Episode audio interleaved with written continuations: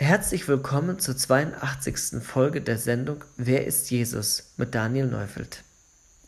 Wie angekündigt wollen wir uns heute damit beschäftigen, wie die Gnade uns in Zucht nimmt und uns hilft, ein Leben zu führen, das Gott gefällt und dem Nächsten dient.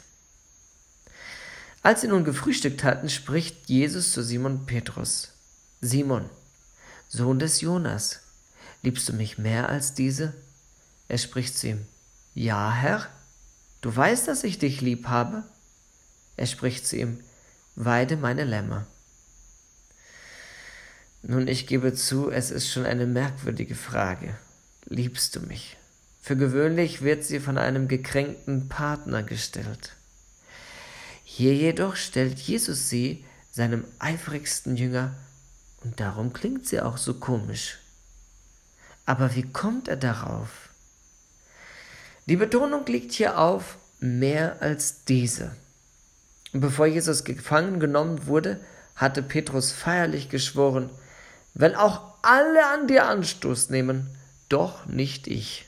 Und weiter, wenn ich auch mit dir sterben müsste, werde ich dich nicht verleugnen. Markus Kapitel 14, die Verse 29 und 31. Die Realität hatte freilich anders ausgesehen. Am Anfang hatte er Jesus noch mit dem Schwert verteidigen wollen. Doch als er den Ernst der Lage erkannte, floh auch er und ließ Jesus im Stich und unterschied sich somit nicht von den anderen Jüngern. Die Frage, die Jesus hier stellt, zielt auf die Überheblichkeit des Petrus. Seine Antwort klingt zunächst fest und bestimmt, Ja, Herr, doch schiebt er vorsichtig hinterher, Du weißt, dass ich dich lieb habe.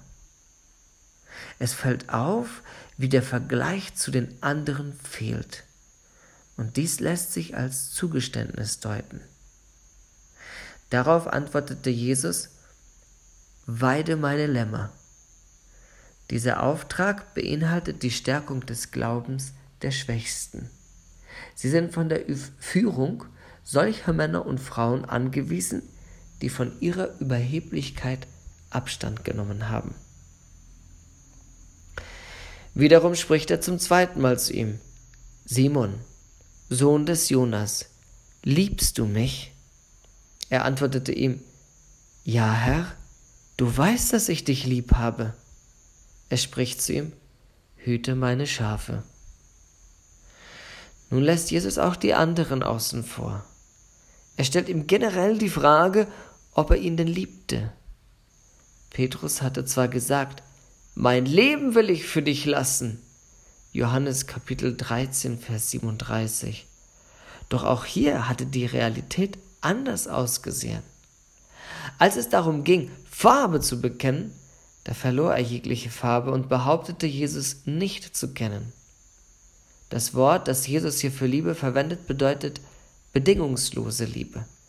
Liebe, die hält, den Umständen zum Trotz. Davon war im Hof des Hohepriesters keine Rede. Petrus wiederholte seine Antwort. Doch das Wort, das er für Liebe gebraucht, ist das, welches die Gegenseitigkeit betont.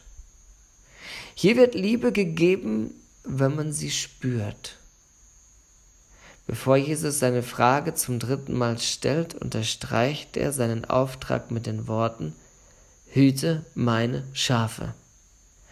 Hier geht es darum, sich um die Sicherheit der anderen Jünger zu kümmern, darauf zu achten, dass sie nicht vom Weg abkommen. Nur wer verstanden hat, was bedingungslose Liebe bedeutet, bringt auch die Geduld für Menschen auf, die es braucht, um sie zu beschützen. Und das dritte Mal fragt er ihn, Simon, Sohn des Jonas, hast du mich lieb? Da wurde Petrus traurig, dass er ihn das dritte Mal fragte, hast du mich lieb? Und er sprach zu ihm, Herr, du weißt alle Dinge, du weißt, dass ich dich lieb habe.